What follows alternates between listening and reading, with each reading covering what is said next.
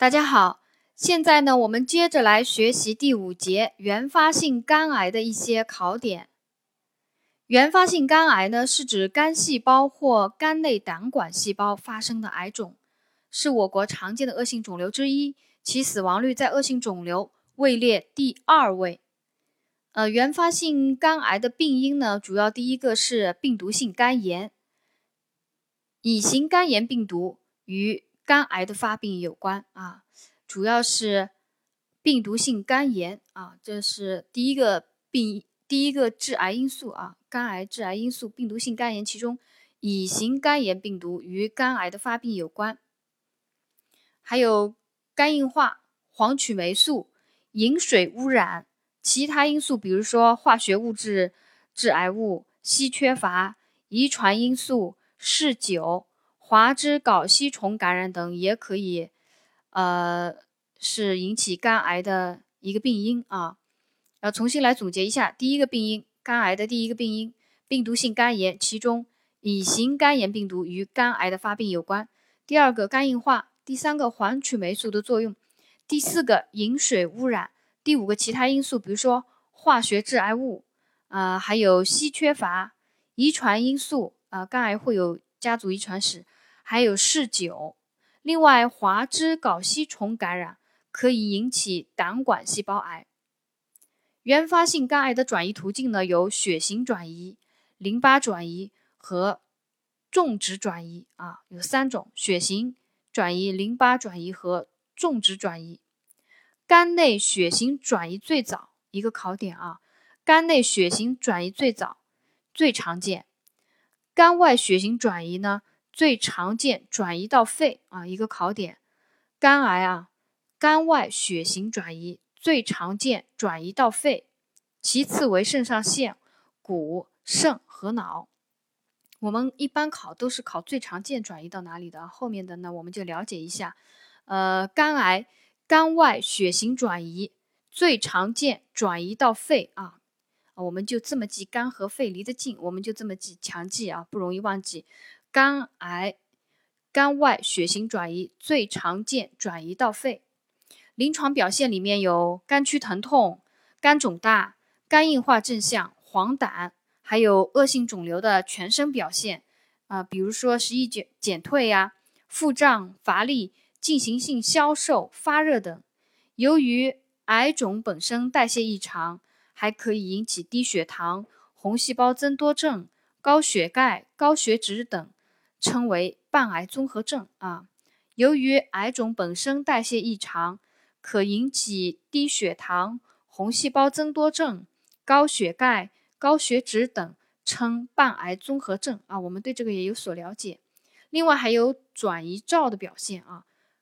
肝癌可以向肺、骨、胸腔等处转移。刚刚我们讲了，肝外血型转移最常见的转移到肺啊。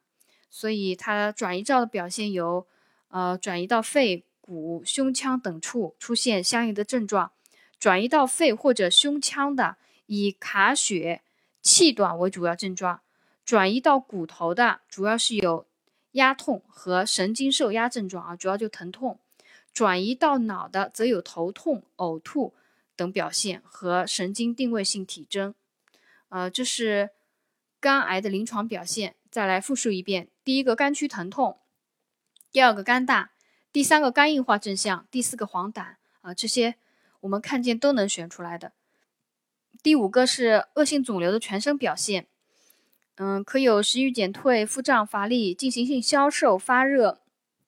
其中要提的是一个叫半癌综合症，是由于癌肿本身代谢异常，可以引起低血糖、红细胞增多症。高血钙、高血脂等称为半癌综合症，呃，转移到肺啊，它经常肝外，肝外血型转移最常转移到肺，转移到肺的话和胸腔的话会有卡血和气短，转移到骨的话会有压痛或者神经受压的症状，转移到脑的话会有头痛、呕吐和和神经定位性体征啊，脑转移有头痛、呕吐。和神经定位性体征，嗯，肝癌的并发症呢有上消化道出血、肝性脑病，呃，还有肝癌结节破裂出血，还有继发感染，呃，这些都很好理解。我们呃做选择题看见它们都能把它选出来的。肝癌的并发症：上消化道出血、肝性脑病、肝癌结节破裂出血和继发感染。肝癌的辅助检查呢，有肿瘤标志物检查，在这里有一个 考点叫甲胎蛋白 AFP 啊，甲胎蛋白是早期诊断肝癌的最特异性的肿瘤标记物。AFP 甲胎蛋白是早期诊断肝癌的最特异性的肿瘤标记物啊，我以前嗯考到过这样的题啊，单选题，早期诊断肝癌的最特异性的肿瘤标记物是什么？啊，肯定选甲胎蛋白 AFP 了啊。呃，有下面一句话讲的是 AFP 诊检查诊断肝癌的标准啊，在排除了妊娠、肝炎、生殖腺胚胎瘤等基础上啊，因为这些疾病也会有甲胎蛋白增高的，在排除了妊娠、肝炎和生殖腺胚胎瘤等基础上，AFP 检查诊断肝癌的标准是第一个。AFP 大于五百微克每升，持续四周。第一个，AFP 大于五百微克每升，持续四周。第二个，AFP 大于两百微克每升的中等水平，持续了八周。啊，第一个是大于五百微克每升，呃，是四周。第二个是大于两百微克每升的中等水平的，持续了八周。第三个是。AFP 由低浓度逐渐升高不降的啊，这些都可以，呃，肝癌的诊断标准了啊，是 AFP 检查诊断肝癌的标准。第一个是 AFP 大于五百毫克、五百微克每升，持持续了四周；第二个是 AFP 大于两百微克每升的中等水平，持续了八周；第三个是 AFP 由低浓度逐渐升高不降啊，这也可能考一个选择题。嗯，在呃辅助检查里面还有一个考点呢，是 CT 是目前诊断小肝癌和微小肝癌的最佳方法啊。CT 是目前诊断小肝癌和微小肝癌的最佳方法。肝癌的治疗原则呢是手术治疗啊。考点：手术切除是目前治疗原发肝癌的最好方法。能手术的就手术啊！原发肝癌最好的治疗方法呢是手术切除啊！手术切除是目前治疗原发肝癌的最好方法。不能手术的还可以有肝动脉化疗栓塞治疗啊！肝动脉化疗栓塞治疗第二个方法，第三个放疗，第四个呃全身化疗啊，放疗化疗。第五个是生物和免疫治疗，第第六个无水酒精注射疗法，还有中医治疗啊，我们对这些就稍作了解就可以了。考点呢主要是考一个单选题啊，肝癌原发肝癌的最好的治疗方法呢是手术切除啊，还有一个肝动脉化疗栓塞治疗啊，肝动脉化疗栓栓塞治疗呢。可以提高病人的三年生存率，是肝癌非手术治疗的首选方法啊！能手术的那就是最好的，那就是手术切除是最好的方法。不能够手术的，那么首选肝动脉化疗栓塞治疗啊！肝动脉化疗栓塞治疗可以提高病人的三年生存率，是肝癌非手术治疗的首选方法。主要就是考这两个考点吧，可能会考到的。全身化疗里面是有讲到了，适用于肝外转移者或肝内播散严重者啊。全身化疗，全身化疗适用于肝外转移者或者肝内播散严重者啊，是全身化疗。另外还有方法是放疗，还有是生物免疫治疗，还有无水酒精注射。还有中医治疗，肝癌的护理啊，护理里面的一些考点是给病人创造舒适的休息环境，啊，教会病人一些放松的技巧，教会病人一些转移注意力的方法，这是疼痛的护理。对疼痛的护理，病人疼痛时创造舒适的环境，呃，教会他们一些放松的技巧，如深呼吸等，教会病人转移注意力的活动啊，以减轻对疼痛的感受。还有，呃，最新的镇痛方式，我们对此做一个了解。最新的镇痛方式为病人自控镇痛啊，叫 PCA，病人自控镇痛，呃，即应用特制榜连续性输入止痛药，病人可自行控制，采取间歇性投药，增强病人自我照顾和自主能力，以及对疼痛的控制能力啊。我们对这个做一个了解就可以了。呃，另外对疼痛的护理呢，还有一个。观察病人疼痛的性质啊、部位啊，伴随症状，如果发现问题呢，协助医生处理。疼痛护理呢，还是呃比较简单的，我就不复述了。另外还有讲到心理支持，啊，就是心理护理这些内容呢，都是比较简单，我们看到选择题都能选出来的，我就不在这里详叙了。呃，下面讲一个提供合理的营养啊，讲肝癌病人提供合理营养的一个护理，呃，高蛋白。适当热量、高高维生素饮食，避免摄入高脂肪、高热量和刺激性的食物，以免加重了肝脏的负担啊。提供的是高蛋白、适量、适当热量、高维生素的饮食，避免摄入高脂肪、高热量和刺激性食物，因为这些食物会加重肝脏的负担。另外，我们前面有讲到的，如果说病人有肝性脑病先兆的，或者肝功能严重受损的、血氨高的病人呢？它是限制蛋白质或者是控制啊，禁止蛋白质摄入的。要选用蛋白质的话，也是选用植物蛋白啊。在这里补充这样一个知识。呃，第二个提供营养里面，第二个讲的是必要时给予白蛋白啊，因为肝功能衰竭会有肝性脑病倾向的，蛋白质的摄入量呢应该要减少，甚至是。进食蛋白质的啊，这是我们前面就已经讲的啊。他说的是必要时给予白蛋白，因为肝癌病人会有腹水，给予白蛋白可以提高血浆胶体渗透压，减少腹水的生成。但是如果这个病人有肝功能衰竭或者肝性脑病倾向的，那么就要减少蛋白质的摄入，甚至是禁止蛋白质的摄入啊。有腹水的要限制水的摄入，低钠饮食。呃，肝癌病人还要注意病情的观察。有无肝区疼痛加重啊？有无发热、腹水啊？黄疸、呕血、黑便啊？观察有无转移表现啊？有无肝性脑病先兆症状？观察病人的生命体征啊等这些呢，我们看到了也都会选，我就不详细说了。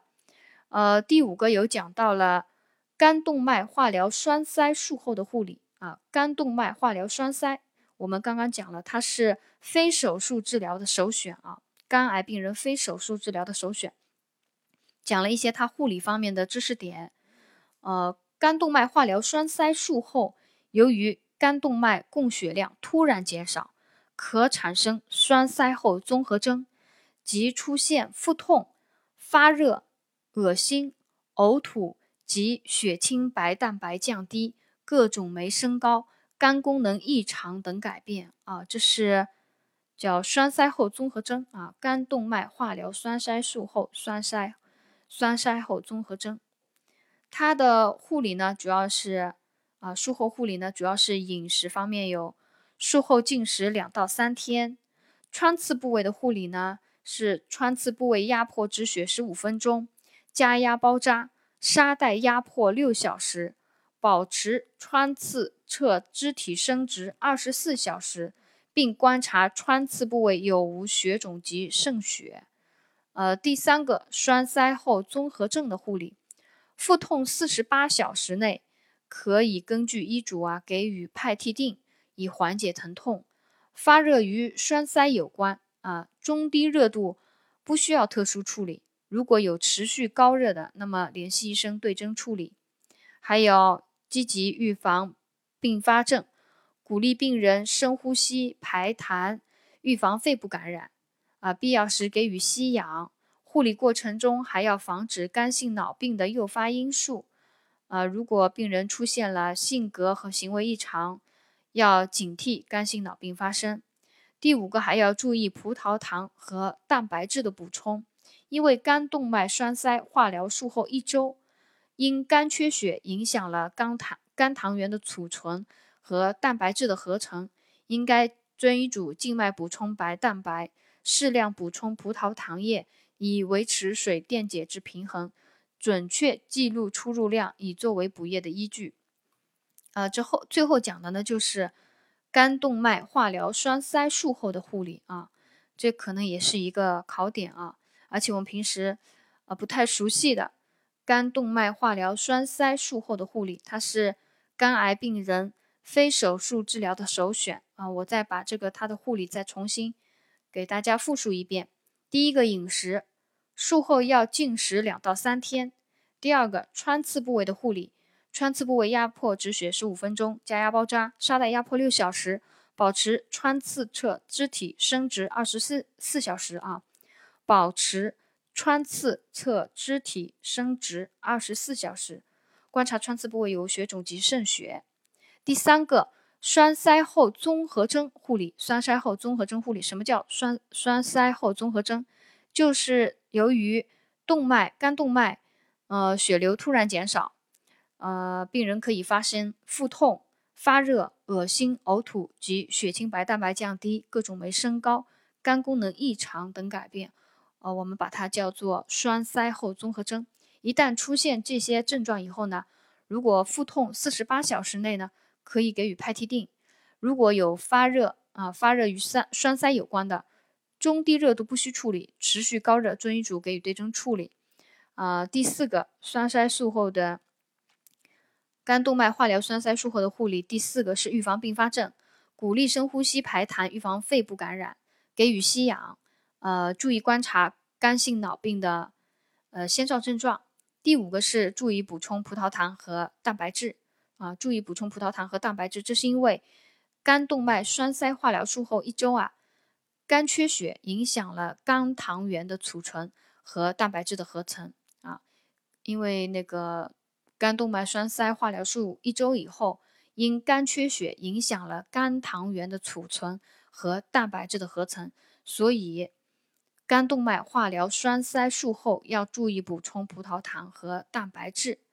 呃，第五节肝硬化的一些考点跟知识点呢，就总结。结束了，嗯，谢谢大家的收听。